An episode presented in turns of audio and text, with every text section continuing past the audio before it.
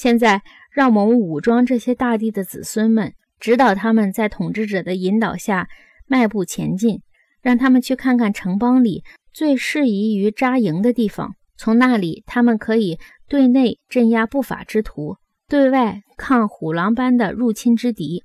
扎下营盘，击过神旨之后，他们必须做窝。你同意我这个说法吗？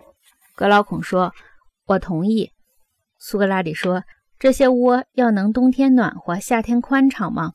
格劳孔说：“当然是的，因为我想你是指他们的住处。”苏格拉底说：“是的，我是指兵士的营房，不是指商人的住房。”格劳孔说：“这两者分别在哪里？”苏格拉底说：“让我来告诉你。对牧羊人来说，人世上最可怕、最可耻的事情，实在莫过于把那些帮助他们管理羊群的猎犬。”饲养成这个样子，他们或因放纵，或因饥饿，或因别的坏脾气，反而去打击和伤害所保管的羊群。他们倒像是豺狼，而不像是猎犬了。格劳孔说：“确实可怕。”苏格拉底说：“那么我们要不要注意，用我们所能的一切方法，防止我们的助手用任何这样的态度来对付人民，并且由于自己比较强？”因而使自己由一个温和的朋友而变成了一个野蛮的主子呢？